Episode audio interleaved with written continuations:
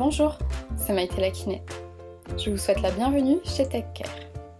TechCare, c'est le podcast qui t'aide et t'accompagne pour prendre soin de toi. Nous allons parler ensemble de santé, de sport, de nutrition, mais aussi du bien-être physique et émotionnel. Tous les 15 jours, vous retrouvez un épisode avec un expert dans son domaine, qui viendra partager ses connaissances et son expérience avec nous. Ou alors avec une personne, qui vient nous raconter son parcours, son histoire, ses embûches, et on l'espère, sa guérison et ses solutions, qui pourront t'inspirer, t'aider ou te donner du courage pour en parler et consulter. L'objectif, c'est que chacun de ces épisodes t'aide à mieux connaître ton corps, son fonctionnement, et surtout les astuces et les meilleurs conseils pour en prendre soin. Car n'oublie pas, la santé ne s'achète pas. La santé se construit avec des petits gestes du quotidien. Si le concept te plaît, n'hésite surtout pas à le partager et à le noter 5 étoiles sur iTunes. Cela m'encourage beaucoup. Et surtout, cela aidera un tes proches, ta famille, tes amis, bref, un maximum de personnes à mieux se connaître et à être en bonne santé. Je vous laisse avec l'épisode du jour. Belle écoute. Alors aujourd'hui, je vous retrouve dans un épisode avec Laura de Namaste Yoga Biarritz qui n'est autre que ma prof de yoga. J'ai rencontré Laura il y a bientôt je... 4 ans Ouais, il y a bientôt 4 ans déjà. Mon dieu, qu'est-ce que ça passe vite et à la fois j'ai l'impression que c'était hier. C'est la personne avec qui j'ai fait mon tout premier cours de yoga euh, et avec qui je n'ai jamais arrêté au final. J'ai déjà essayé plein d'autres cours de yoga avec plein d'autres personnes, mais à chaque fois je retourne vers Laura. Pourquoi? Parce qu'en fait c'est quelqu'un qui, selon moi, donne une vision correcte de ce qu'est tout le yoga et certains le savent peut-être, mais j'ai déjà fait plusieurs formations yoga. Je ne me considère à ce jour toujours pas comme professeur de yoga. Parce que quand je vois l'expérience, le vécu et la pratique de Laura, je dois tout simplement m'incliner. Et c'est une femme que je trouve personnellement très inspirante. Et j'espère que son discours va pouvoir euh, vous aider et résonner un peu en vous. Et surtout peut-être vous donner une vision du yoga que vous ne connaissez peut-être pas. Voilà, donc euh, n'hésitez pas en sachant que j'espère que vous êtes prêts parce que l'épisode est long, parce que nous sommes deux énormes bavardes. Donc peut-être qu'on prévoira un autre épisode, on verra. Mais je n'en dis pas plus et je vous laisse avec l'épisode du jour. Bonjour à tous et bienvenue chez TechCare. Alors bonjour Laura. Bonjour Maïté. je suis trop contente de te recevoir aujourd'hui. Alors d'abord la première question c'était si je te croise à Biarritz et que je te demande qui tu es, comment tu te présenterais? Euh, C'est très simple. Si vous êtes à Biarritz, vous allez sûrement me voir sur mon scooter rouge rempli de tapis. Mais non, la blague à part, je m'appelle Laura, hein. j'ai aujourd'hui 32 ans, je suis instructrice de yoga, je suis une personne qui essaye de vivre l'instant présent, on va dire comme ça. Donc, comme au Pays Basque, comme notre cher météo basque, on ne peut pas trop se planifier dans le futur, se projeter absolument pas parce que ça ne marche pas. J'essaye de plus en plus de vivre jour à jour, mais ça ne marche pas tous les jours. C'est pas toujours facile. Non. mais ça marche aussi. Et du coup, tu donnes des cours de yoga directement à Biarritz Exactement. Voilà. Donc, je travaille, euh, je donne euh, beaucoup de cours en extérieur. Ça, c'était dans le début de mon projet Namaste Yoga Biarritz tout ce que je voulais, c'était profiter de le cadre où on vit. Donc, mm. depuis euh, la naissance de, de, Namasté, officiellement en 2016, en officiel euh, un peu avant. Donc, ça fait déjà cinq ans. On a toujours proposé des cours en extérieur. Donc, euh, et aussi également dans les studios. Donc, nous avons, nous travaillons avec des cabinets de kinés. Nous avons d'autres espaces aussi où nous faisons les cours. Et nous proposons différentes formules, différents types de cours adaptés à tout le monde. Et euh, la mission de Namasté, c'est un yoga pour tous. Donc ça veut dire que si on n'a jamais fait du yoga ou si on est euh, super avancé dans notre pratique, on peut se retrouver dans n'importe quel cours de Namasté et se sentir bien et travailler son corps. Mm. Parce que tu adaptes à chaque fois en fonction des personnes qu'il y a pendant la pratique. Exactement. Je peux confirmer. Et du coup, par curiosité, comment tu as découvert le yoga? Qu'est-ce qui t'a amené au yoga? Alors, qu'est-ce que ça. Euh, mon chemin dans le yoga, il est assez incommun, on va dire comme ça. Il est assez différent. J'ai commencé le yoga parce que j'étais un peu dyslexique, parce que je n'arrivais pas à lire. Pour moi, lire, c'était euh, quelque chose de très difficile. Je, je sautais les lignes et tout. Mm. Et euh, une fois, il y avait une prof qui m'a approché, qui m'a dit peut-être que vous êtes dyslexique, il fallait, euh, et c'était un moment où j'ai arrivé près du bac, il fallait beaucoup étudier. Euh, j'étais, je suis quelqu'un qui absorbe beaucoup les connaissances Mais quand c'était, ça c'était avant, pour lire c'était très très très dur. Le fait que je parle plusieurs langues, ça a un impact également. Mm. Donc, elle m'a conseillé de voir un thérapeute. Et quand j'étais voir ce thérapeute, euh, c'était quelqu'un qui est excellent, illuminé dans une autre planète. Il m'a dit Est-ce que vous méditez? Et moi, à l'époque, j'ai dit Bon, non, je connais la méditation, mais je médite pas du tout. Il m'a dit Bon, je pense qu'il va falloir que vous commenciez à méditer. Méditer, ça peut augmenter votre concentration, ça peut vous aider vachement à soulager. Moi, je dis ok. Bon, et il m'a dit en revanche aussi, est-ce que vous connaissez le yoga? À l'époque, je connaissais un peu, j'avais 17 ans, je dis oui, je connais un peu, j'ai des amis, des copines qui font. Hein. Il m'a dit bon, mais je veux vous conseiller cette professeure, Natalia, je ne veux jamais l'oublier. Euh, vous allez la voir et vous faites quelques cours. Ça va vous aider à prendre connaissance, enfin à prendre plus de concentration. Et ensuite, euh, après, euh, voilà, on va voir. mais je pense que votre dyslexie, c'est plutôt un problème de, de, concentration. Je ne pense pas que c'est un problème neurologique ou quoi d'autre. Donc, je suis à la lettre ce que, cette ce fameuse thérapeute m'a dit. Et la première fois que j'étais, j'étais amenée par une copine qui allait dans un, dans un cours de yoga et elle m'a dit eh écoutez, venez avec moi. Et, finalement, c'était la même professeure, c'était cette Natalia. Et du coup, euh, la première fois que j'ai rentré dans la salle et que je fais la séance, ça, ça, ça a fait un clic. J'ai jamais senti autant concentré, autant euh, le lâcher prise. C'était un truc de fou. Enfin, ça passait quelque chose de chimique à l'intérieur de mon corps. Moi, j'ai dit waouh, ce truc il est trop bien et je continue à faire.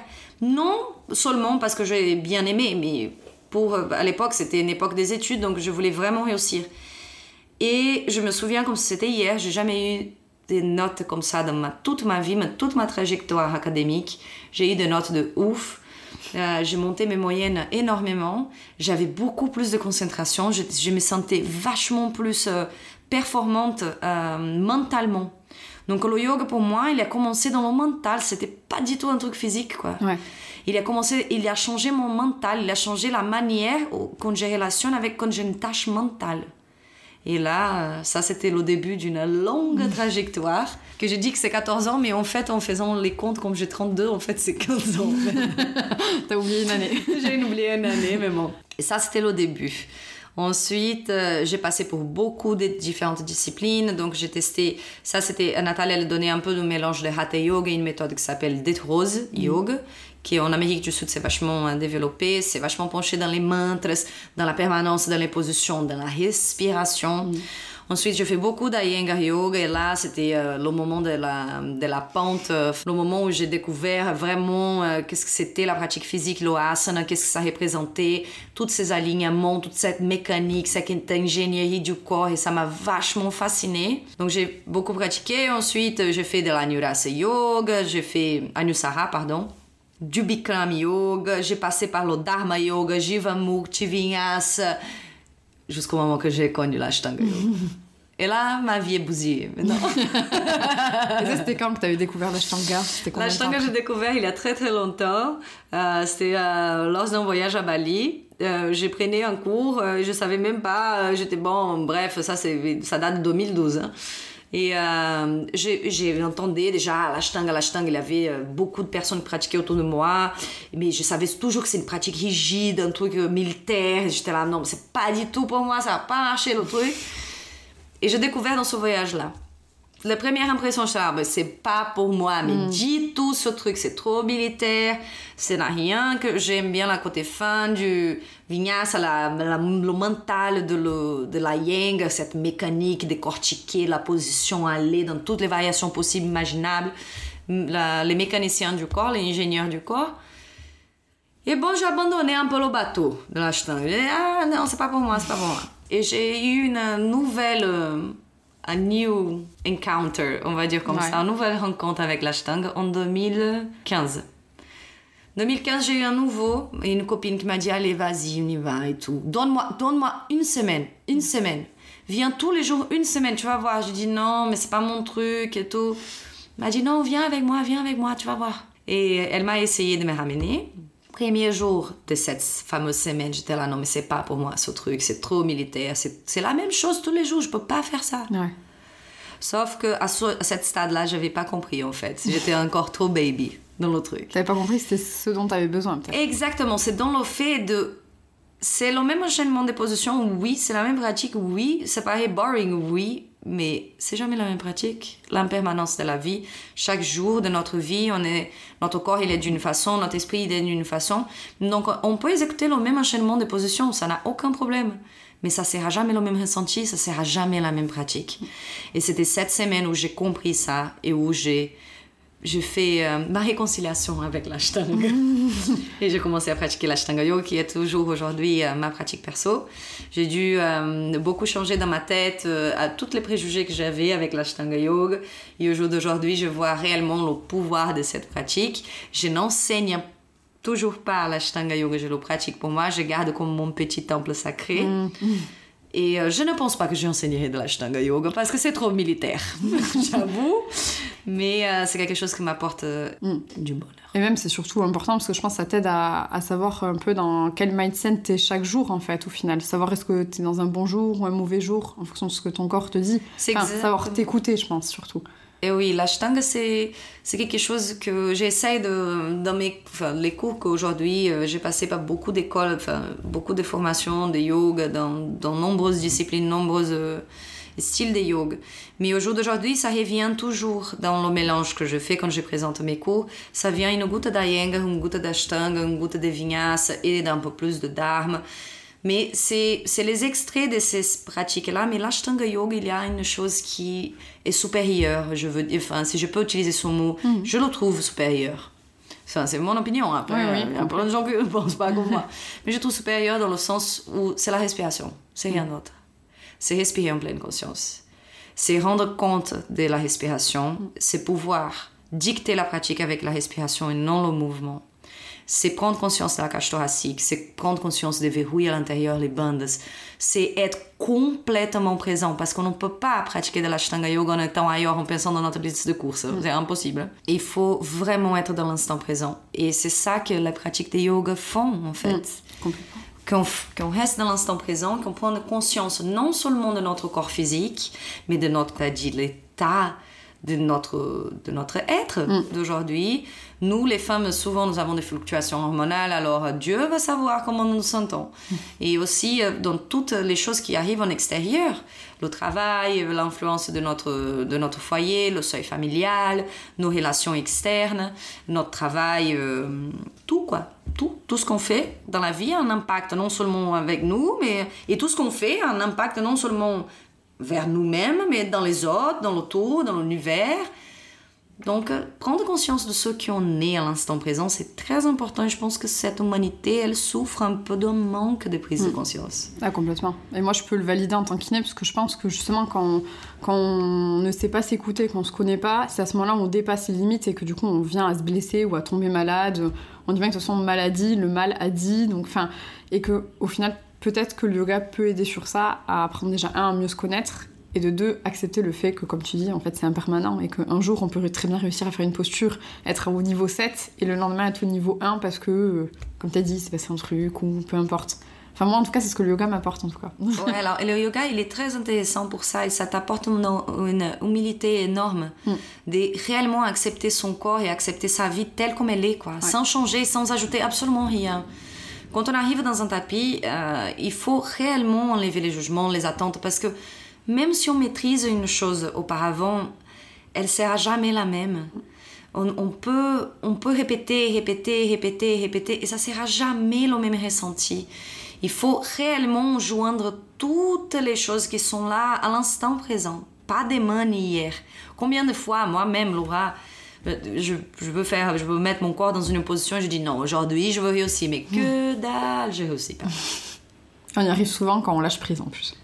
Exactement, c'est le fameux lâcher prise. Mm. Et cette humilité que le yoga apporte, n'importe quelle discipline de yoga, Hatha Yoga, Shivananda Yoga, euh, Dharma Yoga, Jivamukti, Vinyasa, Ashtanga, Iyengar, peu importe. Cette humilité de réellement être, être entré en contact avec son corps par l'intérieur, pas par l'extérieur, de, de chercher le ressenti, les émotions, d'explorer toutes les sensations que les positions, les asanas provoquent dans le corps et combien d'attention on peut mettre dans le corps quand on est dans cette fameuse position? Par exemple, on est dans un chien d'Atomba, C'est pas comme on chante à un dos plat, les jambes, voilà, on plie, on adapte. Non, c'est réellement le ressenti à l'intérieur, la cage thoracique, l'expansion, avec la respiration, mes doigts, mes orteils, qu'est-ce que je fais, la base de ma main et tout. C'est un complet, c'est une globalité d'une prise de conscience de le corps respiratoire et aussi de l'état d'esprit. Moi, je dis souvent aux élèves, quand vous êtes dans une position, ne regardez pas que le ressenti, regardez aussi vos pensées. Peut-être que vous êtes énervé quand vous êtes dans une position. Mm. Bon, dans ce cas-là, il va falloir bosser là un peu plus. C'est réellement.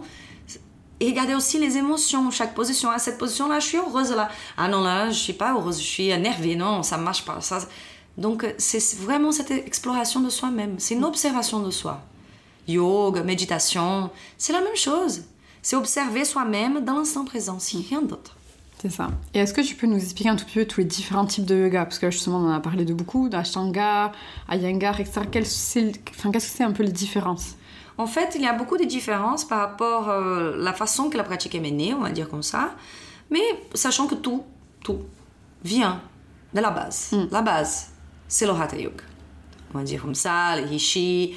Euh, le Hatha Yoga, c'est, on on va dire comme ça, la discipline la plus ancienne Ensuite, nous avons euh, l'apparition d'autres disciplines comme l'Ashtanga et l'Iyengar, sachant que Patabi Joyce et Guruji oh, et Guruji euh, BKS Iyengar, ils étaient élèves de la même personne, que c'est la personne qui a diffusé le yoga monde, qui s'appelle Krishnamacharya. Mm.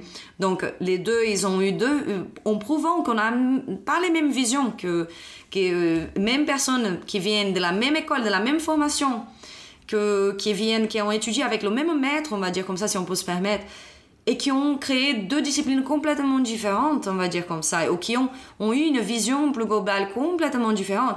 Aussi, euh, Guruji euh, Shivananda, qui à la base était un médecin, si vous avez déjà pratiqué de le Shivananda, ça commence par la tête. Mm. Lui, il voulait apaiser l'esprit. La première position d'un Shivananda Yoga, c'est un headstand.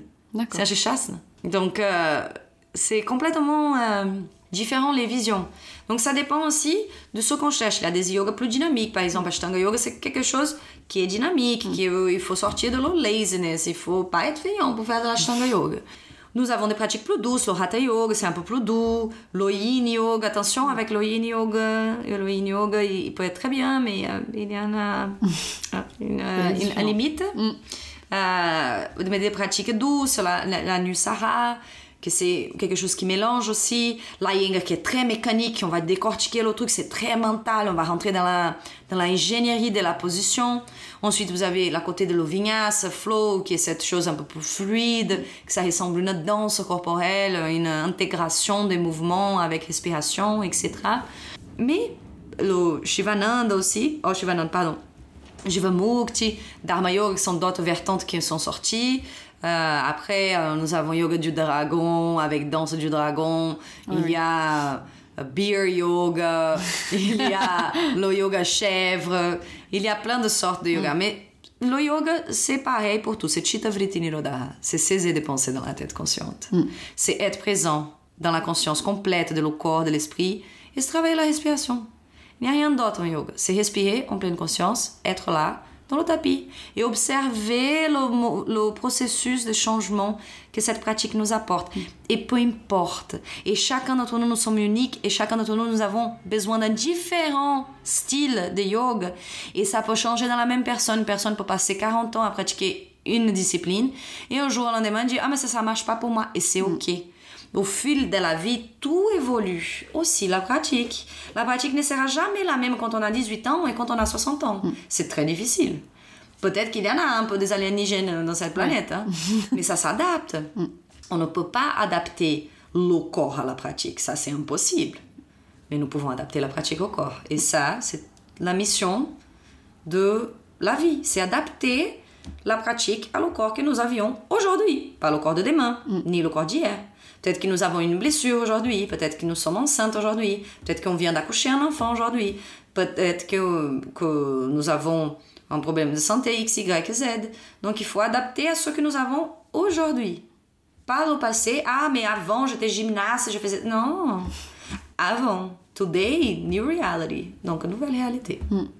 Donc on est d'accord qu'au final le yoga c'est enfin, c'est ok pour tout le monde tant qu'on adapte en fait à son, à son corps. Quoi. Mais bien sûr, on peut faire yoga. Enfin, yoga, c'est vachement plus que les asanas. Mm. Les asanas, les positions de yoga, moi je dis souvent, nous avons 196 sutras dans les sutras de Patanjali. Il y en a peut-être deux ou trois qui mentionnent la pratique physique. Il y en a trois, enfin, il y a deux certains. Il y a un troisième qui peut-être enfin, mentionne, etc. Asana, ça veut dire assis. Donc le but de toute cette cirque qu'on fait des asanas, c'est quoi? C'est préparer le corps pour être en immobilité absolue quand on arrive dans des higher practices, qui on appelle les pratiques supérieures, dont la méditation, l'observation de soi.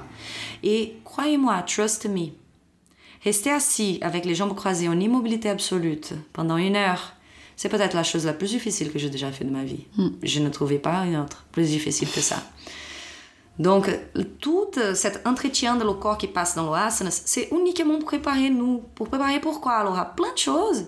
On va préparer pour les exercices de respiration, que c'est considéré une pratique supérieure à l'asana, donc mm. les pranayamas, la méditation qu'on appelle dhyana, le pratyahara. Enfin, dans l'ordre, c'est pas, l'ordre n'est pas comme ça, mais pour que vous puissiez comprendre. Et avant l'asana, avant qu'on puisse faire le guerrier, le chante tão bas, chante tão haut, il existe philosophie de vie, yamas et niyamas. Que il y en a, les yamas, ce sont les philosophies de vie, niyamas également, la non-violence, le pratyahara, oh, le pratyahara, la parigarra, que c'est non-attachment. Il y a plein de choses là dans la philosophie de vie qu'il faut que d'abord on intègre si on veut réellement s'appeler un yogi. Moi, j'ai horreur de ce mot. Parce que moi, dans ma vie, j'ai vu un yogi jusqu'à présent. Hmm. Un. Il était dans une caverne en Inde, bien, bien loin. J'ai passé en moto, j'ai changé d'une ville à une autre et euh, je me suis arrêtée. C'était euh, une des cavernes avec des sadhus. Et j'ai parlé avec cet homme. Euh, moi et mon ami, on s'est arrêtés dans cette fameuse vallée par connaissance d'une autre personne qui m'a dit Va voir ce monsieur, va hmm. parler avec lui. Et on a parlé avec lui, il vivait dans une caverne. Et il était là, il, nous a parlé de beaucoup de choses, de philosophie, il était vachement dans l'Vedanta. Et on voyait que c'était quelqu'un qui, qui n'était pas enfin, un SDF ou quelqu'un qui... Euh, on voyait que cette personne, elle, avait une histoire de vie et qu'elle a tout quitté et euh, elle était là, en réclusion dans les montagnes. Et nous, moi et mon ami, on a dit, bon, qu'est-ce qu'on va le laisser? Parce que lui, il était sympa avec nous, on a bu un thé avec lui, on a dit, bon, écoute, et moi, je dis, bon, on va laisser. Euh, euh, mon pote, mon ami m'a dit, bon, on va laisser un peu de sous pour lui, pour qu'il puisse acheter des choses. Et, euh, et là, on a dit, bon, mais merci beaucoup pour le chat, pour le chai. on va partir, ça c'est pour vous. Et là, il a regardé, il a commencé à rigoler. Il a regardé, ah, vous de la société moderne. moi, je peux rien faire avec votre argent. Si vous voulez me apporter quelque chose, m'apporter de l'eau, m'apporter du chai, m'apporter mm. à manger, ça oui, je peux faire quelque chose. Mais avec votre argent, je peux rien faire. Et ça, c'était waouh, quoi. Tu m'étonnes. C'était quelqu'un qui a vraiment euh, s'écarté de la société, qui, qui n'avait plus besoin. Et moi, je le demandais. Est-ce que vous pratiquez Qu'est-ce que vous pratiquez? Il m'a dit ah, maintenant, j'entretiens mon corps, je fais quelques mouvements, quelques étirements. Mais je médite, Laura, je médite beaucoup, je veux beaucoup profond, je passe des heures, des jours en méditation. moi, je suis là, mais mon Dieu. Comment il fait? Comment il fait? Mm. C'est exactement ça. Et la pureté, la manière qui, qui nous a accueillis, et la manière qui nous a dit, mais votre argent, il ne fait rien pour moi. Mais venez, venez avec de l'eau. Enfin, mm. Si vous voulez laisser quelque chose, vous n'êtes pas obligé, mais laissez quelque chose à manger si vous voulez, à la limite, à la rigueur, parce que avec votre argent, je ne fais rien. Et euh, donc, pour vous dire que les asanas, les positions de yoga, c'est un, un goutte dans l'océan de ce que le yoga réellement représente. Moi, je dis souvent, dans le tapis, on arrive dans le tapis, on déroule notre tapis, mais on apprend tellement plus sur nous dans le tapis. Complet. Qu'on se rend compte. Oui, bien sûr, dans le début, c'est un calvaire, Dieu Seigneur, quoi. Poser le talon contre le sol, on chante à tomber, aïe, aïe, aïe. J'ai passé par là, vous inquiétez mm-hmm. pas. J'ai passé par là, je sens, I know it. Parce que je pratique depuis 15 ans. Donc je sais, j'ai eu beaucoup de galères. J'ai galère encore. Je suis, mais j'ai galère. Oh là là, mais ma pratique des fois, c'est pas bien du tout. Mais bon, c'est pas grave, c'est ma pratique, c'est ma, c'est mon chemin. C'est it's my journey. Et on observe. Et moi, j'ai appris vachement plus sur moi dans mon tapis que peut-être dans toute ma vie, si je peux me permettre. On découvre de qu'est-ce qu'on est capable, de nos peurs, de nos jugements par rapport à nous. Et ça, il y a un réflexe. La vie dans le tapis, tout ce qu'on fait dans le tapis a un impact dans notre vie quotidienne. Donc, on apprend, on devient plus calme, on gagne ce laps de temps. Je dis souvent à mes élèves, entre la réaction et la émotion, ce laps de temps, il vaut un million d'euros dans notre société. Si on est capable d'observer les choses telles comme elles sont, sans réagir, sans mettre l'émotion, parce que des fois on perd la tête pour des choses euh, simples. Non, il faut simplifier la vie et on simplifie la pratique. Et plus on pratique, plus on simplifie la pratique. On ne va pas compliquer. Pourquoi vouloir mettre le pied derrière la tête? Qu'est-ce que ça va faire pour moi? Oui, des fois, ça fait du bien, mais bon. Cette obsession d'arriver quelque part, mais c'est pourquoi on ne peut pas profiter de le chemin, de la balade? Pourquoi arriver dans le sommet de la montagne? Hmm. La montagne, peut-être le sommet de la montagne fait froid. On profite de le chemin, de la balade, on apprend à profiter de notre pratique et on apprend à profiter de notre vie. L'impact, il est énorme. On commence à faire du yoga, il y a tout qui bascule dans la vie. Il y a tout, tout, tout. Si vous, si vous réellement rentrez dans le yoga avec le cœur ouvert, vous allez commencer à vous questionner, non seulement dans la manière que vous êtes dans le tapis, mais vous allez questionner comment vous êtes dans la vie. Vous allez questionner la manière que vous vous comportez avec la nature, ce que vous consommez, ce que vous mangez, vous allez commencer à vous questionner, vous allez commencer à observer. Vous allez rentrer dans tellement cette pleine conscience qu'à un moment donné, vous allez questionner, vous allez commencer à poser des questions. Pourquoi je fais ça? Est-ce que je suis dans le robotisme de la vie quand je suis dans la pratique j'ai l'habitude de mettre la main droite, mais là, Laura m'a dit de mettre la main gauche. Mais ça, ça va vous poser des questionnements internes. Ça va vous faire revisiter les choix que vous avez pris un jour, qui peut-être n'étaient pas des choix en pleine conscience, que ce n'étaient pas des choix juste parce que la vie, elle vous a mené dans ce choix-là. Donc on commence à revisiter dans la pratique et on commence à revisiter dans la vie. Et ça, ça apporte que du bonheur. Complètement. Et moi, c'était surtout pour ça que je voulais te recevoir aussi pour sur le podcast. C'était parce que je trouvais que on réduisait trop souvent le yoga à la simple pratique physique, alors au final, c'est que, tu l'as dit, un pilier parmi tant d'autres en fait. Et que c'est que, entre guillemets, une porte d'accès. Exactement. Ashtanga. Ashtanga, le mot Ashtanga, Ashto, ça veut dire huit. Donc, Astanga Yoga, c'est the, the eight limbs of yoga. Donc, il y a, on va dire, huit étapes, huit chemins de le yoga. Yamas et niyamas, ce sont les deux premiers, ce sont les philosophies de vie, le comportement. Non seulement avec vous, avec vous-même, mais avec l'extérieur, la non-violence, le non-attachement, le, le santosh, enfin, il y en a plein. Il y en a cinq de chaque. Je ne veux pas trop développer parce que sinon on va passer tout le podcast là-dedans. C'est ça. Asana vient en troisième. Hmm que c'est la partie physique. Et dans l'asana, on peut comprimer beaucoup de choses. Nous, allons préparer le corps. Préparer le corps pour quê Pourquoi? Pour ce qu'on appelle le pranayama. Le pranayama, ce sont les exercices de respiration qui on respire en pleine conscience et différentes techniques pour préparer pour ce qu'on appelle pratyahara. Pratyahara, c'est withdraw of the senses. Je ne sais pas dire ça en français. Withdraw of the senses, c'est comme si on lâchait les sens sur le côté. C'est une lâche prise des sens. Pratyahara. Dhrana, c'est la concentration. C'est le sixième. Donc, le prochain, c'est dhyana, méditation. Et le dernier s'appelle samadhi, c'est la libération, le moksha, la liberation. Les gens ont une tendance, ah ouais, non, mais je vais arriver en samadhi, je vais être illuminé. Non, c'est pas passer toute la vie en samadhi. Non, mm. vous, vous, pouvez avoir ce qu'on appelle les glimpses of samadhi. C'est un moment où vous lâchez prise de tout, un moment où vous êtes dans l'intégration maximale, vous êtes l'univers, l'univers est vous. Vous savez même pas où vous êtes, la taille de vos jambes, vous savez plus rien parce que tout est intégré. Mm. Ça, c'est un samadhi, c'est un glimpse of samadhi quand vous avez réussi quelque chose dans votre vie, que vous avez lutté, bataillé, travaillé pour, et ce moment d'extrême joie, ou quand vous accouchez d'un enfant pour les femmes, ou quand vous faites une réussite professionnelle, ou dans la naissance et la mort aussi. Mm. C'est le moment où il est, tout est flat. Ça, c'est un samadhi aussi. Donc, c'est oui chemin dans le yoga. Les quatre premiers, on a tendance à dire, enfin, euh, Soudir, un professeur à moi, il m'a dit ça, en Inde, un professeur de philosophie, il m'a dit, Laura, les quatre premiers, nous pouvons les pratiquer. Mm. Yamas, niyamas, asana et pranayama. En revanche, les quatre autres, ce qu'on appelle the higher practices, on ne peut pas les pratiquer. On peut les expérimenter. Donc, on l'expérimente. Le pratyahara, le dhrana, le dhyana et le samadhi. On peut pas pratiquer la concentration pour faire des exercices qui vont pouvoir nous permettre d'expérimenter la concentration. On ne peut pas pratiquer la concentration, on pratique la concentration. Ouais, c'est compliqué.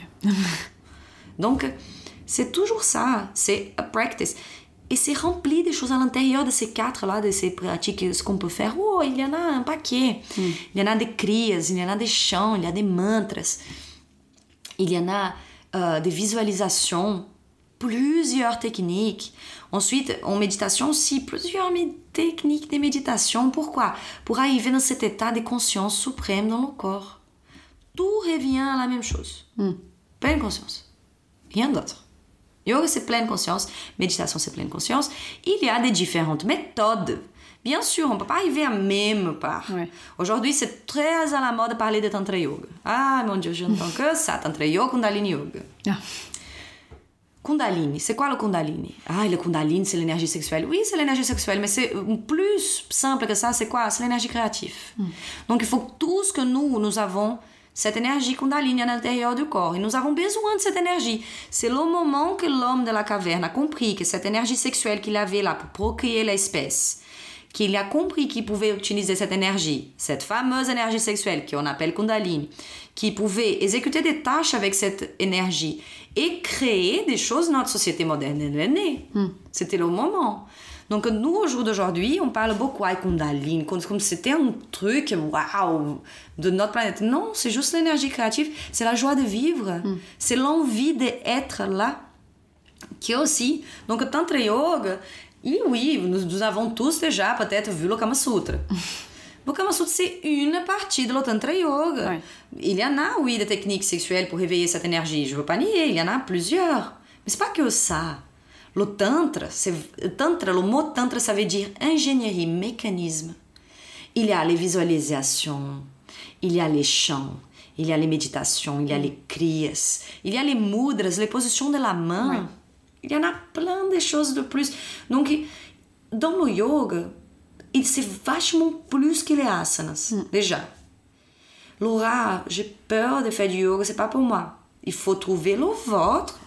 Ça. Il y en a un million. Moi, j'adore cette démocratisation de la pratique parce que, au moins, vous trouvez, il y a yoga de l'énergie aussi. Shivananda, Hatha, Vinyasa, Ashtanga. Trouvez votre sauce, Iyengar. Et ça va changer votre sauce. Parce qu'on ne peut pas manger la même chose. Non. C'est impossible. Il y a des gens qui disent Ah non, il faut rester dans une pratique.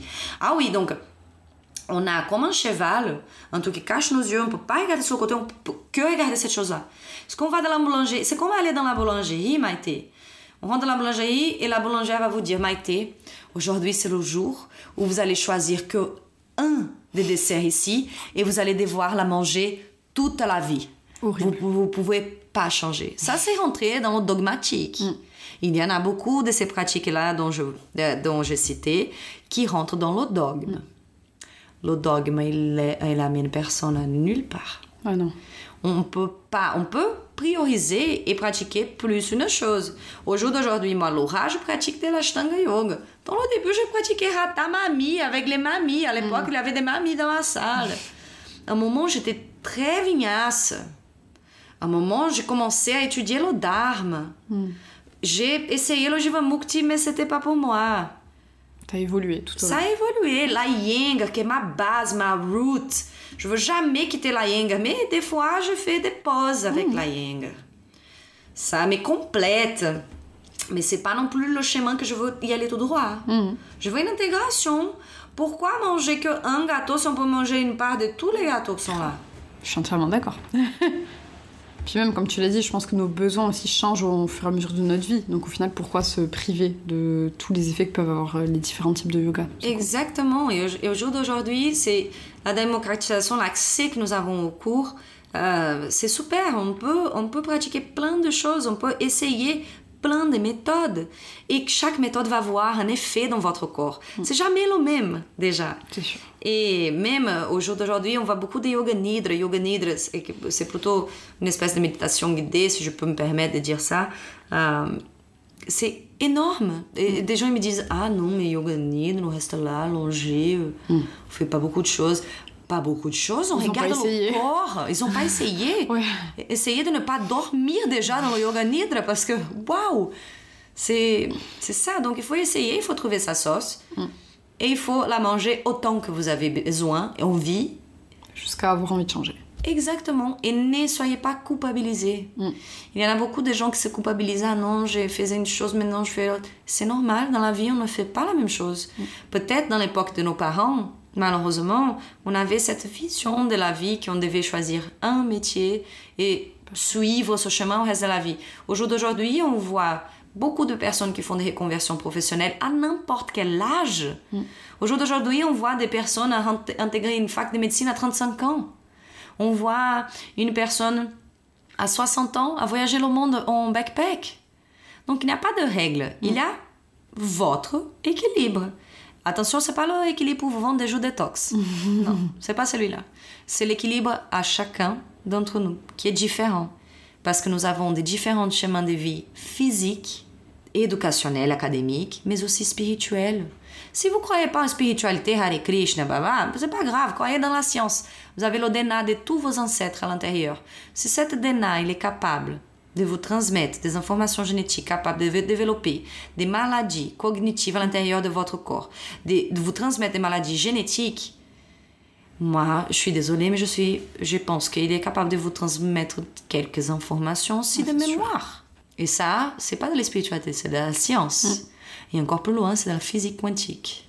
Non, et même moi, tu vois, ce que je trouvais aussi intéressant, c'était les parallèles qu'il peut y avoir entre euh, ben, le yoga et certaines techniques, du coup, euh, un peu plus médicales, entre guillemets, par exemple en kiné. Euh, moi, j'utilise beaucoup les hypopressifs. Et au final, en fait, en creusant, ça vient du yoga, en fait. Oui, alors on ne sait pas si Monsieur Confré a copié de le yoga, c'était yoga qui a copié de le Monsieur Ouais. Confré. On, Bon. on va dire que c'est un peu les deux. C'est un peu les deux. Mais je pense que ces, ces techniques-là, souvent, euh, sont développées par des personnes qui ont étudié, qui ont été au-delà de la case, qui ont étudié d'autres thérapies alternatives. Et par exemple, euh, le hypopressif, c'est classique. Parce que la technique en soi, en yoga, ça peut être divergé dans ce qu'on appelle le Dhyana Bandha. C'est les bandes qu'on utilise beaucoup dans l'Ashtanga Yoga, mais dans notre pratique aussi. Et Agnisara, qui vient, c'est un cri, un nettoyage qui vient do Hatha Yoga. Si on voit en soi, il y a très peu de différences entre les deux techniques. Oui, il y en a une, une question respiratoire qui est différente entre les deux. Parce qu'on exécute peut-être certaines techniques dépressifs euh, en kiné, si je me trompe pas, je me corrige. Oui. Euh, en, en respiration, donc on, res- on- on expire en faisant l'aspiration. Et dans le yoga, on utilise les, Le ce qu'on appelle kumbhaka. On peut avoir, lantara kumbhaka ou richaka kumbhaka. Lantara, il y a deux noms. Moi, j'utilise antara, mais il y a un autre nom aussi. Antara kumbhaka, rétention, poumon plein. Richaka kumbhaka, rétention, Poumon ex- poumon vide. Donc, ces rétentions qu'on utilise poumon vide et poumon plein, sont différentes par rapport à la physiothérapie qui existe aujourd'hui, la, la kinésiothérapie, kinésiologie, etc. On travaille souvent avec la apnée au yoga parce qu'on veut développer cette capacité pulmonaire. Donc il y a quelque chose qui est plus, on dirait comme ça, plus lié à la respiration, qui est au fait de muscles. Mais et mine de rien, on est dans l'hypopressive. Hmm. Mais c'est surtout que nous, en fait, en kiné, ça dépend en fait des techniques. Est-ce que c'est justement avec euh, Marcel Coufrier ou est-ce que c'est un peu plus avec Bernadette de Gasquet qui, elle, du coup, normalement, ne fait pas des hypopressifs Bon, là, on rentre dans un débat euh, sans fin.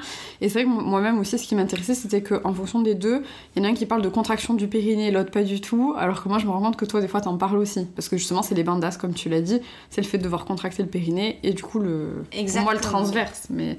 Et relever le diaphragme. Exactement. Donc, il y en a, c'est un complexe. Euh, quand on étudie l'Ashtanga Yoga, ça c'est très clair pour nous. L'Ashtanga Yoga, on parle souvent de l'Omula Bandha. L'Omula Bandha, c'est la racine, c'est le périnée, c'est situé entre le sexe et l'anus, on va dire comme ça. C'est comme si c'était une couche à l'intérieur de nous. Hommes et femmes, nous avons un périnée. J'ai eu la question par rapport à un monsieur qui m'a demandé s'il avait un périnée. Oui T'as un périnée Ouais, j'étais là, ouais, vous avez. Et donc apprendre à contracter le périnée. Pendant de nombreuses années, je ne savais pas qu'est-ce que c'était en Ashtanga Yoga. Jusqu'au jour où j'ai trouvé son Bandha. Non seulement je peux le contracter, comme je peux alléger le poids de mes jambes en contractant mon vagin. Alors, de quand de la planète Terre, j'allais penser que j'allais lever, soulever mes jambes, sans donner un élan avec mes pieds, que je pouvais soulever mes jambes au-dessous de ma tête, dans ce qu'on appelle les press, les mouvements de press handstand, au soulever mon fessier et mes talons de le sol au même temps avec la force de mon vagin. Moi, j'étais là, non, mais euh, ça, c'est du nouveau, jamais vu. Et donc, c'est exactement ça que je parle aux gens. C'est un muscle comme n'importe quel autre muscle. Il faut le muscler. Et dans l'hypopressif, de le, enfin, dans la guinissara de yoga, on va prendre conscience de ces bandes, que ce sont les verrouilles. Je dis souvent pendant la pratique, s'il y a quelque chose qui est, contracté dans votre corps, c'est le bande. Pour avoir cette... euh, C'est comme si on était un torchon. Imaginez que vous prenez un torchon. Le torchon, il est là, tout molle. Et vous allez sélectionner un point et avec votre index et le pouce, vous allez tac, serrer. Tout va être molle que ce point-là va être rigide. Donc c'est le bande. Le corps, il est soft, mais ceux qui tiennent la force, c'est le bande. Sangle abdominal, la même chose, que c'est le Diana Band. On ne peut pas avoir le Diana Band sans le Mula Band. C'est un peu difficile. Il y a des gens qui vont me dire non, mais c'est c'est deux choses différentes. Oui, c'est deux choses différentes Ouais, mais ils sont connectés. ils sont connectés. Donc il faut cette, cette compréhension de le complexe, son intégralité. On ne peut pas isoler. Je vous serrer comme mon périnée. Pour les femmes, c'est méga dur. Je serre mon périnée, je sens mon abdos. Donc, c'est travailler les deux ensemble, le moula banda, le diana banda, le périnée et l'abdos. Et cette aspiration qui va nous donner la conscience de ce que c'est notre diaphragme. Déjà, quand on serre le moula banda, le diana banda, donc le périnée et l'abdos, si on prend cette conscience de cette aspiration, tac, nous trouvons une nouvelle cage thoracique. C'est ça. Parce que la cage thoracique, on fait de la place au diaphragme. Des fois, on n'arrive pas à respirer. On est là, mais on se rend compte qu'on est en train avec un dos complètement courbé, que nous nous avons aucun engagement de la sangle abdominale. Juste le fait de ramener l'ombril vers la colonne légèrement, Ça change tout. ça change tout. Donc, c'est cette prise de conscience que notre société a besoin. Non seulement do corps physique, mais aussi énergétique. Le Mula Band, c'est très près. Le bande de premier chakra, le Muladhara chakra, que c'est le chakra de la racine, de qui je suis, je suis dans la terre, c'est moi, les basic needs. Si ce chakra-là, il est déréglé, on peut pas monter au chakra du cœur, non, impossible, c'est une hiérarchie. Ouais. Tu commences par le bas et tu remontes jusqu'en haut. Exactement. Comment on peut avoir le samadhi On peut pas passer au samadhi direct. Oui, si vous prenez des drogues, ayahuasca, etc., peut-être que vous pouvez avoir un moment de samadhi. Mais ça, c'est un autre débat. Mais bon, il faut passer par quelque part. Donc, prendre conscience de son périnée, c'est- j'adore les gens qui parlent, ah, les chakras, les chakras. Vous voulez prendre conscience des chakras, il faut prendre conscience de ce qu'il y a à l'intérieur de le corps, les nadis, les 72 schémas énergétiques de le corps. Ouais, sont là, mais qu'est-ce qui me fait? La narine droite, narine gauche, c'est des schémas énergétiques. Ida, pingala, narine gauche, ida, narine droite, pingala, chuchuma, schéma, colonne vertébrale. Pourquoi le chuchuma, c'est le plus important de schéma énergétique dans le corps Est-ce qu'il y a une relation avec ma moelle épinale qui peut-être contrôle tout dans mon corps Oui. On dit que les chakras sont reposés dans les- la colonne vertébrale.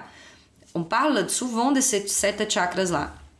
Muladhara, Svadhisthana, Manipura, Anahata, Vishu, Ajna, Svatsahara. Mais les autres 993, parce que nous avons plus de 1000 chakras dans le corps. Donc, on- c'est pas que 7. Ouais. L'Ayurveda, certaines médecines tibétaines, chinoises, considèrent 7 comme les plus importants, mais vous avez plus de 1000 à l'intérieur. Et n'oubliez pas que vous avez un champ magnétique dans votre corps. Donc, il y a des trucs qui fluctuent aussi à l'extérieur. Des chemins énergétiques aussi.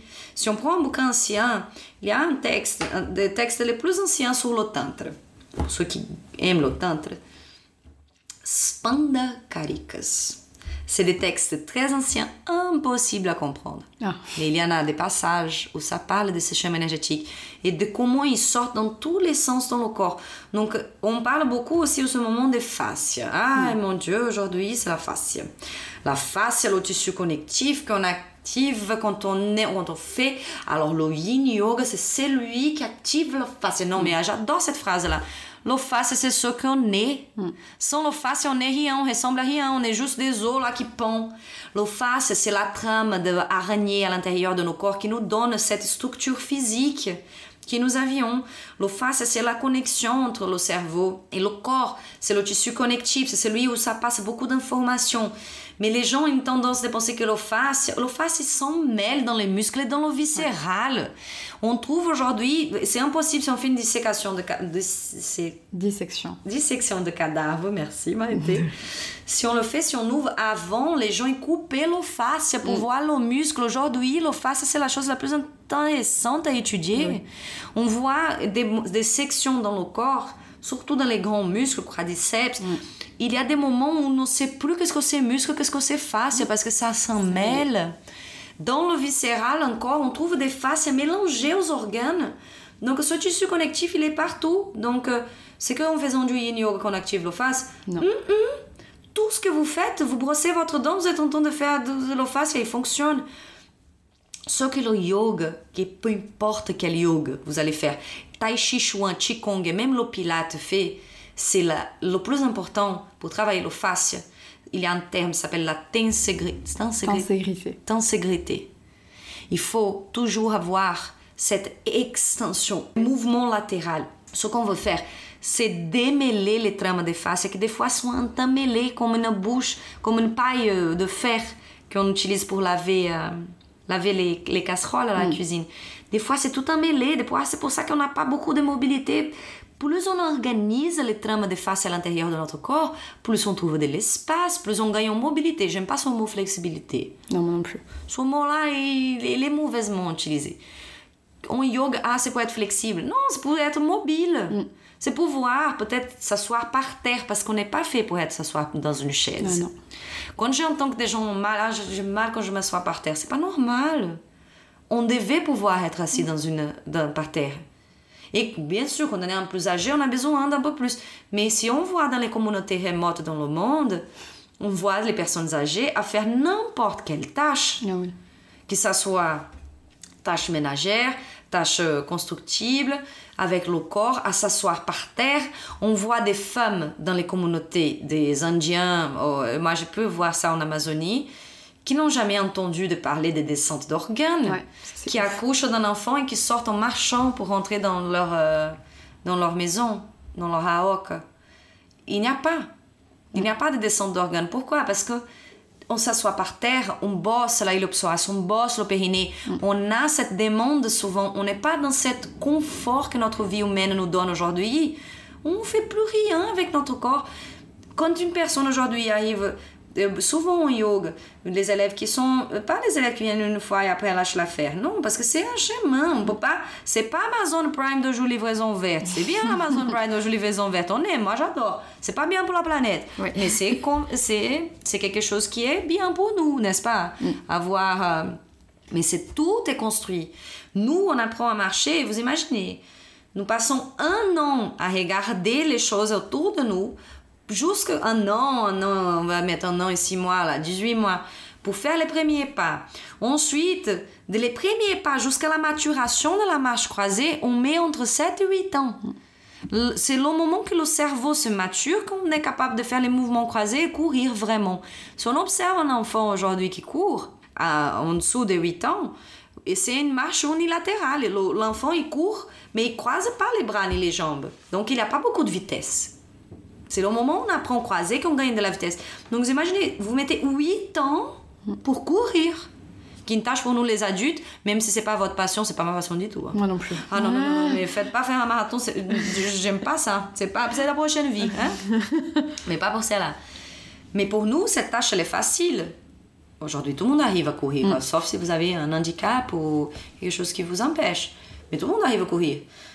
Mais il a fallu 8 ans de votre vie pour ça. Donc le yoga, c'est la même chose. On va pas arriver dans le premier coup et mettre le pied derrière la tête. Qu'horreur, non, Dieu Seigneur. Puis c'est pas le but. C'est pas le but. Donc c'est un chemin. Et je vois des élèves arriver avec une c'est même pas c'est pas une composition mais avec une allure corporelle Mm.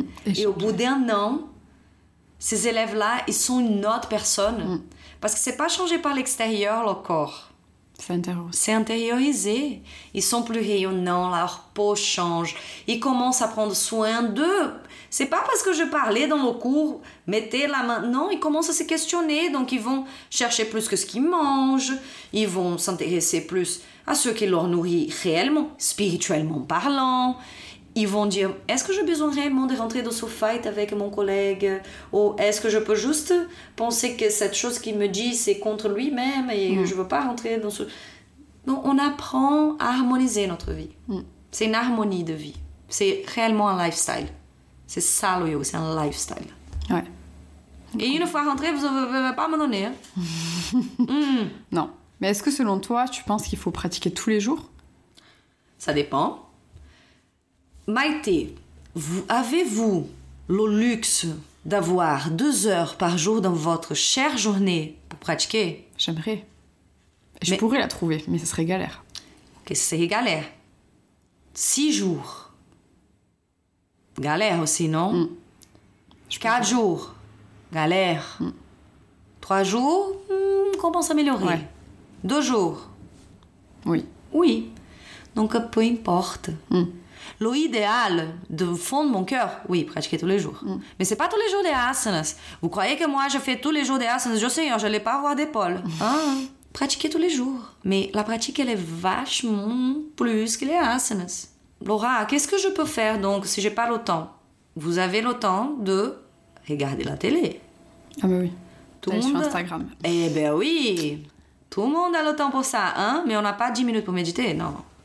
Si, si, ça on a toujours. Ça, c'est priorisé. Donc, si on veut installer une pratique, on installe. Et peu importe la longueur de votre pratique. C'est ça que j'ai dit. Autant que vous la fassiez avec pleine conscience. Si vous avez 10 minutes le matin avant que vos enfants se réveillent, avant que vous allez au travail, nickel. Salutations au soleil, petite médita- méditation. Hare Krishna, journée commencée. Mais c'est important de ritualiser la pratique. Faites de la pratique un moment pour vous, un rituel. C'est quelque chose qui est pour vous, qui est personne d'autre. C'est pour vous, pour, pour votre équilibre. Et si cette pratique consiste à faire un million de chaturanga dandasanas, allez-y, waouh! Si cette pratique consiste à vous mettre votre petit coussin de méditation, s'asseoir et méditer pour 10 minutes, nickel. Si ça consiste à respirer en pleine conscience avec n'importe quelle technique de pranayama, allez-y. Si ça consiste à méditer avec l'aide, une guidance de le mindfulness, nickel. Si c'est une pratique de lire un Bhagavad Gita, un, un, un texte spirituel, un Upanishad, nickel. Mais faites un rituel, transformez, ritualisez le processus. Et ça va devenir quelque chose que vous allez avoir besoin pour votre équilibre.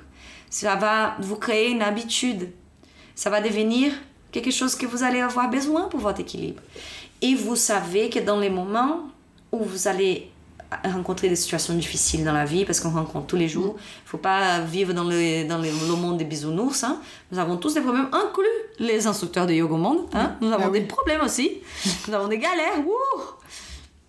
La vie, elle n'est pas belle tous les jours. Mais on peut la faire belle tous les jours.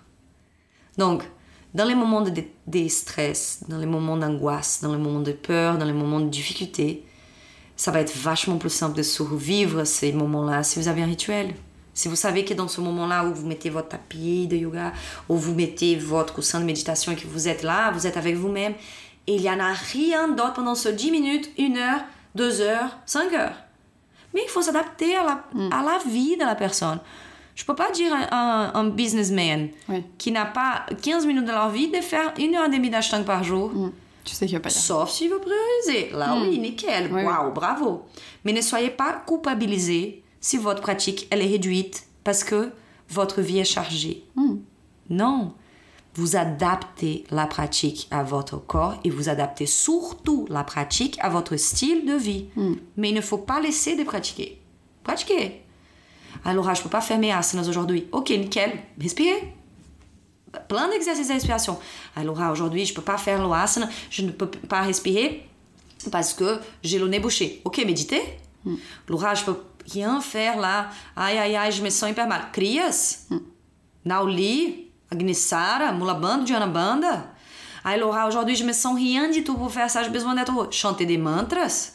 Boter, mettre mantras. Il y en a plein de choses. Aí, Laura, aujourd'hui, j'ai rien, j'ai juste envie de visualiser. Visualiser? C'est ça l'avantage que ce soit pas que des pratiques physiques.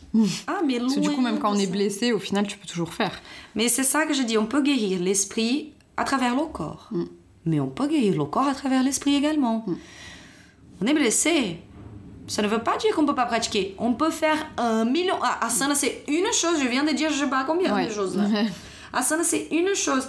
Ah non, mais je peux pas m'asseoir par terre. Mais méditer dans une chaise, moi, Seigneur Jésus. Oui, puis même, t'as plein de manières d'adapter. Tu, tu es pas obligé de toujours tout faire assis. Ça, tu le dis souvent pendant les cours. Il y a aussi plein de postures. En fait, c'est des variantes de postures assises, allongées, debout. euh, C'est la Exactement. même chose. C'est un jeu gravitationnel, le yoga. On joue avec la gravité. J'adore dire aux gens, il n'existe pas un million de yoga, des positions de yoga. Il existe là même, si vous observez bien. Ce que change, c'est la gravité. On met la poitrine vers le bas, vers le haut, sur le côté, sur l'autre côté.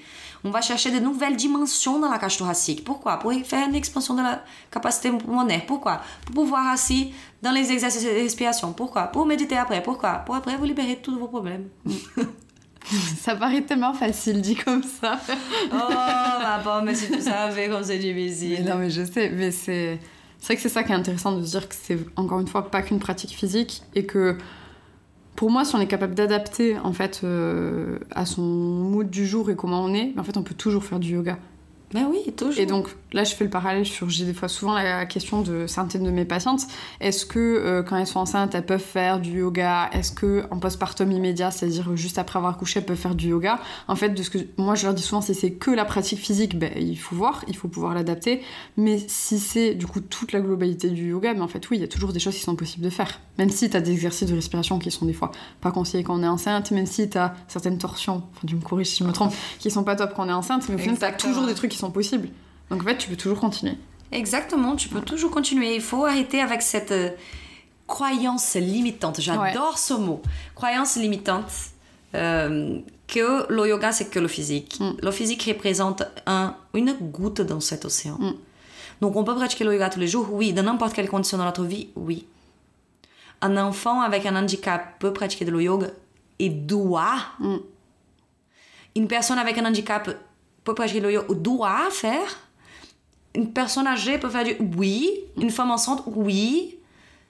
Une personne qui est en dépression, oui. Une personne qui vient de faire une chirurgie, oui. Une personne qui a une maladie, oui. Parce qu'il y a toujours la façon d'adapter. On peut toujours adapter la pratique au corps que nous avions devant nous. Il n'y a pas de limite dans le yoga, c'est illimité. Les possibilités que nous avions d'intégrer cette pratique à l'intérieur de nous. Après, il faut enlever les, euh, L'ego un peu aussi. les- l'ego, surtout. Et cette croyance limitante que yoga, c'est se mettre en équilibre. Pas rien, non? L'équilibre sur la tête, Shirshasana. Sur la tête, il fait une photo Instagram. Ça n'a rien à voir avec ça. Dieu Seigneur, là. Et en plus de ça, la majorité des vraies pratiques de yoga, elles sont moches à mort. Ça donne envie de vomir. si je vous montre qu'est-ce que c'est les crias de le yoga, fou, Sutranet, oh, Sutranet, au netipot, les nettoyages là du nez avec un fil qui passe dans votre nez, que vous mettez jusqu'à la fin, que vous le récupérez par la gorge. Je vois. Ah, je- d'ailleurs, je m'a fait penser, je vais mettre une photo Instagram ça. Vous irez voir sur l'Instagram de Laura Namasté Biarritz du coup la photo. J'attends de voir. Je pense que je veux choquer beaucoup de gens. Bon, on verra. Ouais. Mais bon, ça, on met, ça, ça démocratise, ça réalise que c'est pas du tout. Les réseaux sociaux, c'est top, ça diffuse la pratique, oui, mais ne soyez pas limités dans les belles positions, dans les trucs impossibles. Yoga, c'est pas ça. Yoga, c'est vachement plus loin de ça. En fait, yoga, c'est l'inverse de ça. C'est se détacher de son ego. Complètement. Et c'est pas toujours facile.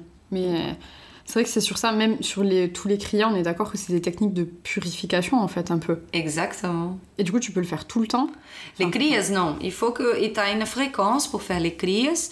Bien évidemment, tu vas pas faire, euh, par exemple, il y en a un cria où on, on- enfin, ça, c'est des cris très avancés, hein, je vous donne un exemple, où vous euh, avalez une espèce de, de tissu, Ouais. on avale ce step de, ce- espèce de tissu, et on avale, on avale, on avale, on avale, on retient par le bout et après on enlève pour nettoyer notre stomac. Ah non, on peut pas le faire tous les jours. Oui, puis pas tout seul non plus quoi. Exactement. Donc, euh, il y en a certaines techniques où on ne peut pas faire toute seule. Il faut l'accompagnement d'un instructeur euh, ou quelqu'un qui vous guide. Le Shankaracharanga, c'est un nettoyage de le ventre où on boit énormément d'eau, on fait des mouvements de torsion, juste que le sel sorte à la même couleur de l'eau que vous Ouais. buvez. C'est pas du tout adapté à faire tous les jours, même pas tous les mois, même pas toutes les Hmm. semaines. Un, un, c'est deux fois par an, c'est deux saisons. C'est dans l'été et dans l'hiver, pour préparer le corps pour ces deux saisons-là. Donc, il y en a aussi, c'est pas des règles, mais il y en a un sens commun à suivre aussi. C'est pas toutes les pratiques, tous les clients, je veux faire. Non, il y a certaines techniques qu'on ne peut pas faire quand on est enceinte, quand on a une maladie, quand on a un handicap, quand nous avons euh, d'autres euh, d'autres pathologies. Et il y en a des choses qui c'est pas indiqué pour les enfants, pour les personnes âgées. Il faut adapter à vous et à votre état d'aujourd'hui. Donc tout est adaptable, mais aussi avec un accompagnement. C'est pas se lancer, ah ouais, je veux faire si je regarde un truc sur YouTube. Non. Lisez d'abord, consultez un professionnel, c'est très important. Cherchez le professionnel qui veut consulter. Faites une- votre recherche personnelle. Cherchez si cette personne a des formations nécessaires, combien de temps cette personne a de connaissances et surtout, surtout, surtout, combien de temps cette personne pratique elle-même. C'est sûr. Parce que il faut expérimenter dans son corps, donc euh, c'est difficile. Donc, faites votre recherche et après, approchez-vous. Vous avez aujourd'hui euh, des façons illimitées avec, euh, avec euh, la digitalisation de tout, de pouvoir réellement rencontrer une personne qui peut vous guider, qui vous peut présenter la pratique merveilleusement. Mais faites attention avec votre corps, s'il vous plaît. Mm. Mais toujours s'écouter. Mais moi, je pense aussi que sur ça, c'est important de trouver aussi une prof de yoga, enfin, un prof de yoga qui est capable d'adapter toujours. Oui. Et moi, je sais que c'est ça que j'aime beaucoup chez toi, parce que tu es toujours capable d'adapter tout, en fait. Et c'est là où on se dit, bah, tu prouves encore plus ce que tu dis, en fait, qu'on peut toujours faire, en fait. On peut toujours faire. Les variations sont illimitées. Bien sûr que la, la variation pour une personne de 60 ans va être différente pour la, la fille de 18. Mhm. Mais c'est la même position. C'est la même chose qu'on cherche. Qu'est-ce que c'est? Expansion, la capacité pulmonaire, Mhm. dans les différentes gravités. Si la torsion va être profonde ou pas, ça va dépendre de la capacité physique de la personne. Mais c'est une torsion. Mhm. Donc la base, elle est là. Quand on fait un équilibre, j'adore la, la position de, euh, de Shivanasana, Ouais. Dancing Shiva, Euh, la position de, de le danseur. On peut la faire dans l'expression la plus profonde, comme on voit là, les danseurs avec les pieds derrière la tête. Waouh! Mais si vous voyez comme la position elle est réellement, c'est juste soulever le pied, attraper la cheville par l'intérieur. Voilà. On y est. Ouais, mais c'est pas facile. C'est pas facile, les équilibres là dans une personne. enfin bon, moi, je trouve pas si facile que ça. Mais ouais. Exactement.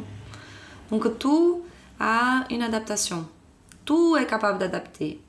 Il n'y a rien qui est impossible. Everything is possible en yoga.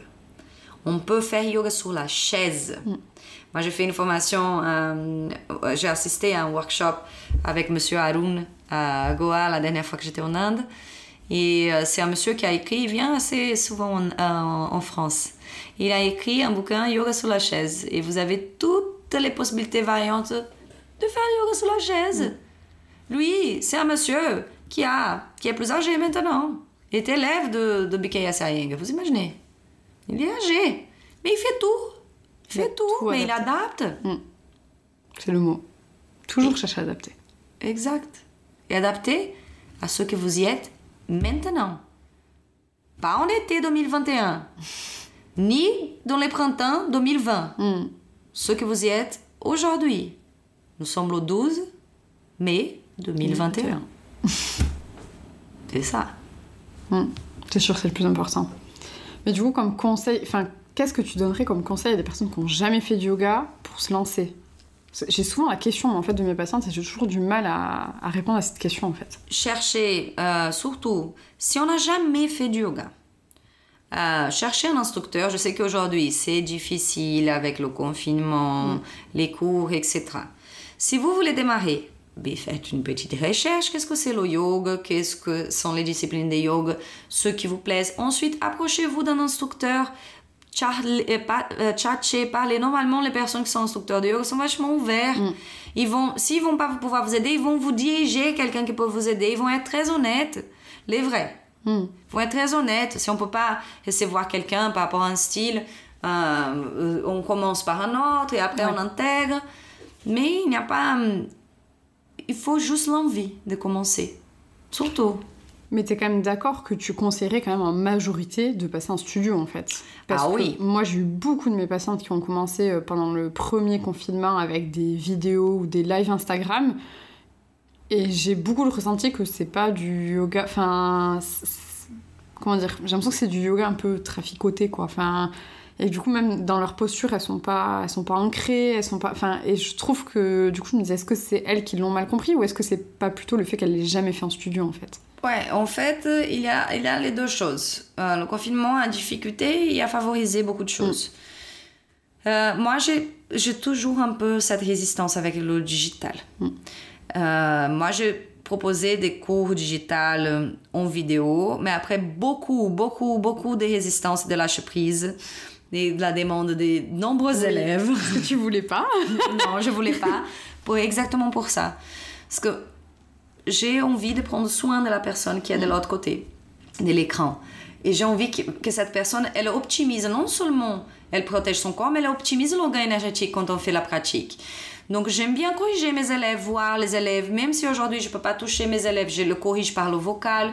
Et le fait d'être en studio aussi, ça vous permet de sentir que c'est l'énergie, c'est différent. Donc oui, commencer avec le digital, c'est un peu limite.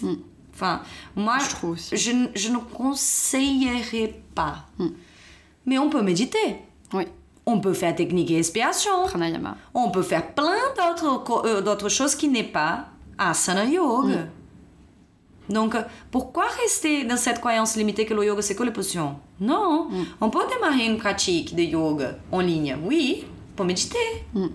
Ou pour les pranayama. On peut les pranayama, on peut, on peut faire des exercices, on peut chanter les mantras, on peut visualiser, faire une méditation guidée visualisation, on peut prendre conscience de nos bandes, faire quelques kriyas. Il y en a plein de choses qui peuvent être digitalisées, mais même les kriyas, c'est limite un peu. Ouais. Ouais, moi je pense qu'il faut être accompagné quand même. Même Ouais. les plus simples, euh, c'est mieux. Ouais, c'est mieux d'être accompagné. Ouais. Mais par exemple, le Ashwani Mudra, qui est considéré un kriya, c'est facile, c'est juste serrer l'anus, serrer la, relâcher Oui. l'anus. Dans ce cas-là, Ouais, mais il faut savoir où c'est. non mais on revient au même Ouais. truc, c'est une conscience de son corps. Ouais. Est-ce que tout le monde sait le faire? Hmm, je sais pas si tout le monde sait où c'est l'anus, mais je pense que tout le monde fait caca. Oui, mais je suis pas sûre que tout le monde soit capable de contracter exactement cette zone-là. Ouais. Bon, Je- ouais. Parce que je pense que je l'explique souvent au cabinet. Donc c'est pour ça. Mais bon, c'est une prise. Mais, mais si la personne sait le faire, ben fonce. c'est ok. Génial. Mais oui. Et du coup, t'as des pranayama aussi énormément sur ton Instagram Ouais. que t'avais fait en live, euh, s'il y en a qui veulent tester. Exactement. Donc, dans le Insta, dans le compte, nous avons des pranayama en live. Euh, et j'ai fait récemment pour une, une super belle marque de Paris, Zé Paris. J'avais fait euh, une des séances que je vais proposer pour eux, c'était dédié au pranayama, à la méditation respiration. Donc, euh, nous pouvons faire de très simples exercices respiratoires qui vont non seulement vous faire prendre conscience de votre respiration, la chose la plus importante que vous avez dans votre vie, qui est parce que c'est elle votre vie en fait. Toutes les médecines de cette planète reconnaissent la mort quand un individu cesse de respirer. Donc le laps de temps entre la première et la dernière respiration, on appelle la vie. Dans la spiritualité, on dit souvent, on compte pas la vie d'une personne par rapport au nombre d'années qu'elle a déjà vécu, mais plutôt combien de respirations qui lui restent dans le corps. Donc on dit qu'on est né avec un certain nombre de respirations à l'intérieur de nous. Donc, dans ma logique, si on prolonge ces respirations-là, on est en train de prolonger notre vie, n'est-ce pas? Ouais. Si on respire trop vite, on est en train d'encurter notre vie. Donc, euh, relax. Élonguez votre respiration. Donc, je dis souvent aux personnes, les techniques de respiration vont vous aider à vivre mieux, parce que c'est la respiration la vie. Donc, on va dormir mieux, on va manger mieux, on va parler mieux, on va observer mieux. Tout va aller mieux. Des très simples techniques. Laura, c'est quoi la plus simple? La plus simple, c'est fermer vos yeux et juste sentir la respiration. Ouais. Sentez l'air qui rentre, qui sort. Anapana ça s'appelle. Technique la plus simple. Même et de capter, moi ça m'avait trop étonné qu'il y a une narine qui fonctionne plus qu'une autre en fonction des moments de la journée. Exactement. Donc, Enfin, ça, ça m'avait. Normalement, la narine droite, c'est la narine solaire. La énergie yang de le corps, la côté masculine, la côté dynamique. Donc, si vous observez vraiment la narine droite, elle est souvent plus active dans la journée. Et la narine gauche, que c'est la narine d'Aïde, la narine de l'énergie lunaire, l'énergie un peu plus cooling down, froide, cocooning. C'est la narine qui fonctionne le soir.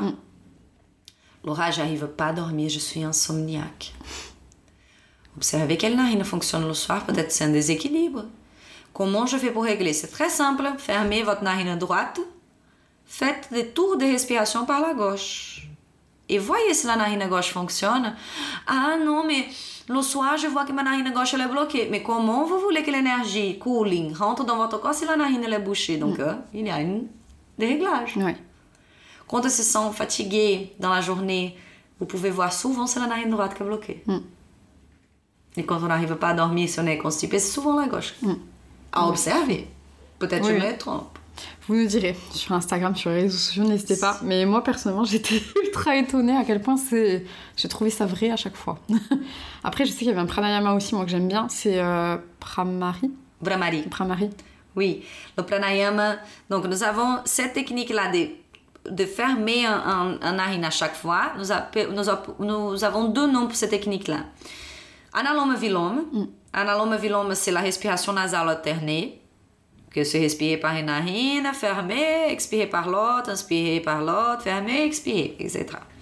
Nous avons analome vilome et nadi shodana. Ces deux techniques, c'est la même. Il y a une légère différence. C'est que dans le nadi shodana, nous intégrons ce qu'on appelle les kumbhaka, que c'est les rétentions, poumon plein ou poumon vide. Donc c'est la différence entre les deux techniques, mais c'est la même technique, c'est la respiration nasale alternée, avec ou sans kumbhaka. Donc sans kumbhaka, analome vilome, avec kumbhaka, nadi shodana. Il y a des, ouvrages qui appellent que Nadi Shodana ou que Analome Vilome, mais c'est la différence. Enfin, j'ai appris de cette manière là il y a très longtemps.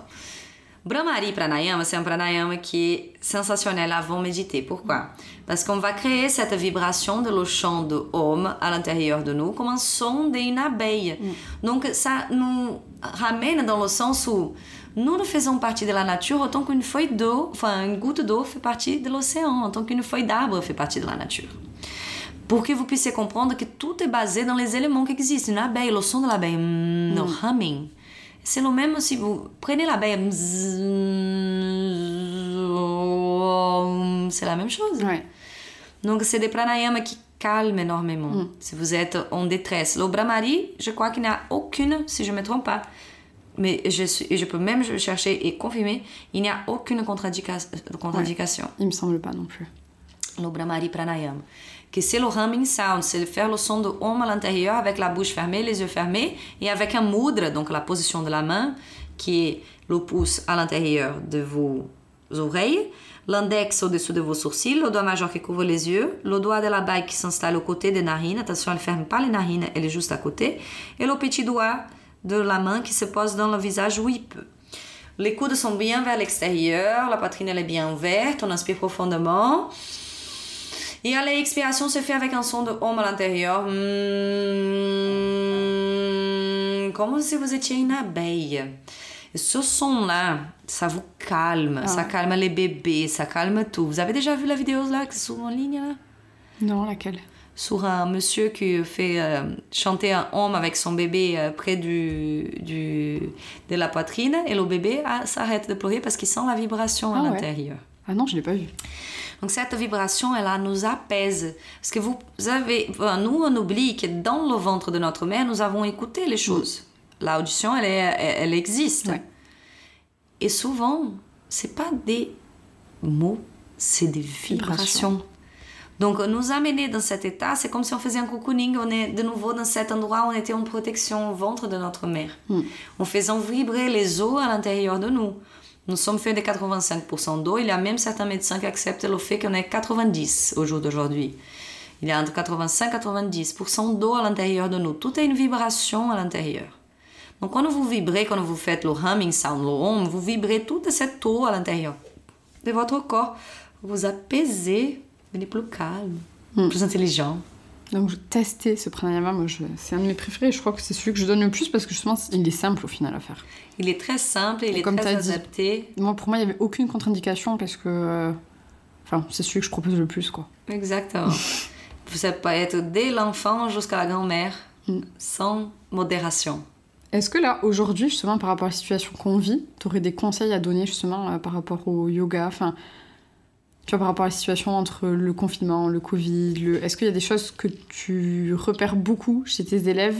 Et Du coup, un conseil ou plusieurs, un peu passe-partout, où tu te dis ça ferait du bien à tout le monde Bon, mon conseil à tout le monde, c'est lâcher prise. Mm.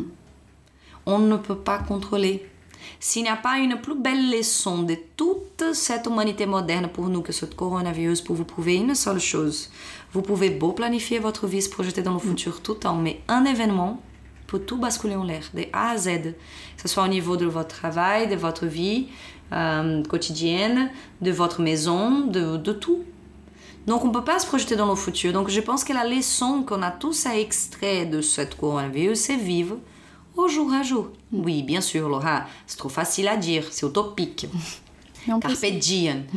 Bien évidemment, nous avons tous des factures à payer, nous avons de comptes à rendre, des fois nous avons des choses à faire et se projeter, c'est normal de notre société.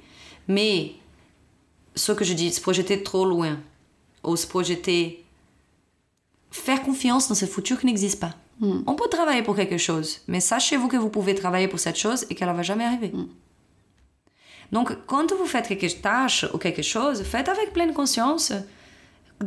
Questionnez-vous vraiment. Est-ce que je veux faire ça pour que dans le futur, j'aurai ça?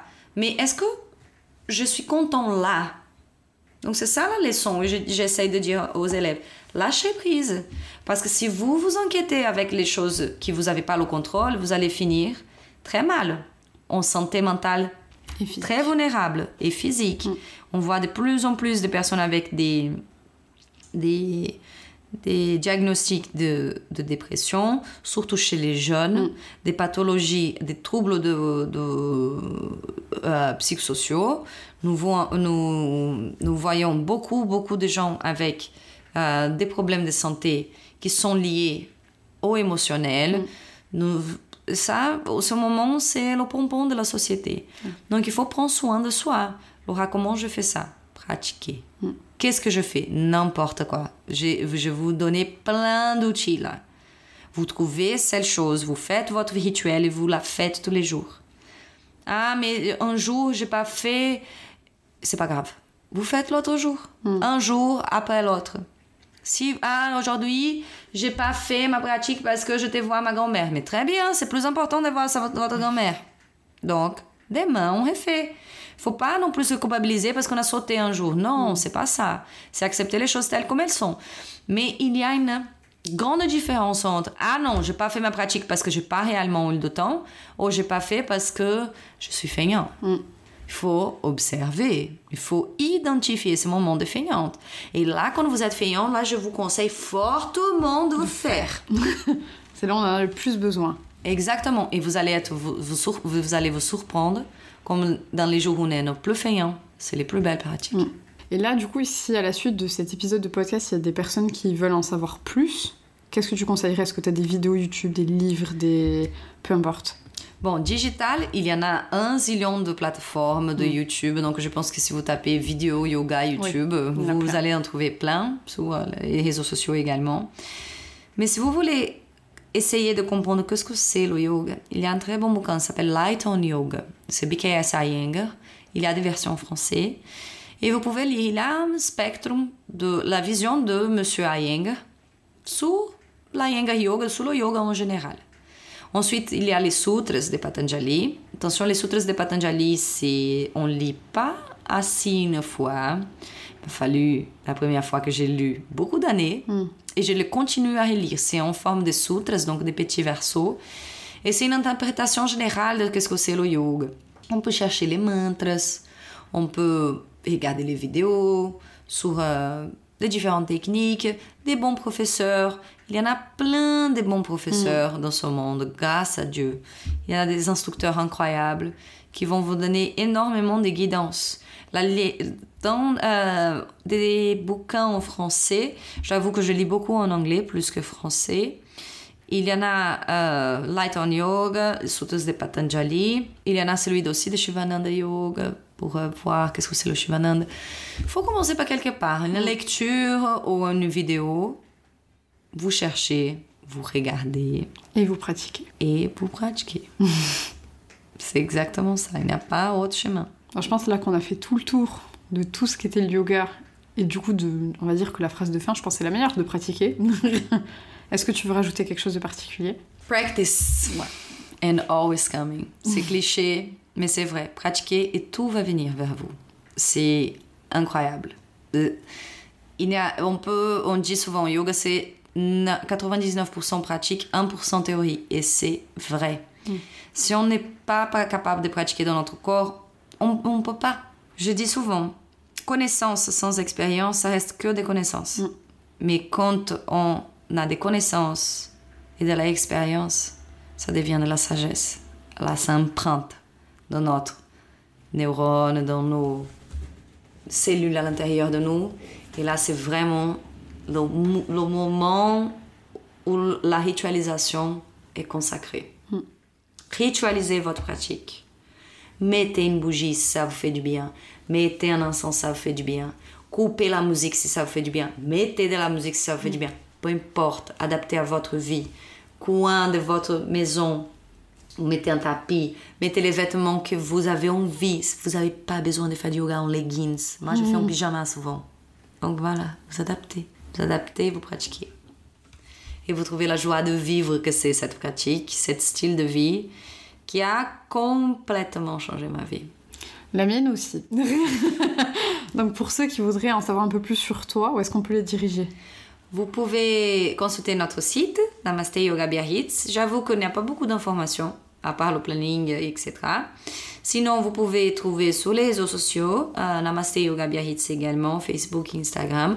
Nous, nous essayons d'être actifs sur les réseaux, mais on poste pas beaucoup de choses non plus, à part euh, les photos de le yoga, enfin les mm. photos des cours et les plannings. Mais vous pouvez voir sur les Reels et sur les Instagram TV certains cours que nous avons enregistrés pendant le mm. confinement avec des techniques de respiration, etc. Et si vous avez une doute, n'importe quel doute, n'hésitez pas, écrivez-moi, c'est avec grand plaisir que je vous réponds. Euh, n'importe quel doute par rapport à la pratique, si vous avez besoin d'un conseil, je reste à votre disposition. C'est pour ça qu'on est là, nous les instructeurs de yoga, pour vous guider dans ce chemin merveilleux qui va transformer votre vie. C'est pas un cliché, c'est vrai. Mm. Encore une fois, je confirme. Donc merci beaucoup Laura. Bon, merci à toi Maïté de m'avoir invité pour ce podcast incroyable. Avec grand plaisir. Et puis ah bon, à bientôt sur les tapis, hein, de toute façon. Ben oui, ça c'est sûr. Alors bravo à toi d'avoir écouté cet épisode jusqu'au bout. J'espère qu'il t'a plu et surtout que la vision de Laura a pu permettre de t'ouvrir un tout petit peu plus l'esprit ou de te donner une nouvelle vision du yoga. En tout cas, n'hésite pas à la suivre sur les réseaux sociaux et à tester un cours de yoga avec elle, que ce soit directement en virtuel ou à la côte des Basques Biarritz. Peut-être qu'on se croisera par là-bas. Et si tu aimes le podcast et que tu aimerais le soutenir, n'hésite pas à lui mettre 5 étoiles sur Apple Podcasts. C'est vraiment la meilleure manière de me soutenir car ça donne un tout petit peu plus de visibilité au podcast ou alors de le partager directement sur les réseaux sociaux en partageant ton épisode préféré. N'hésite pas, c'est ce qui fait grandir le podcast et qui me permet surtout de pouvoir inviter de plus en plus de personnes et surtout des personnes de renom. Alors n'hésite pas. Et puis je te dis à bientôt pour un prochain épisode. Prends soin de toi. Take care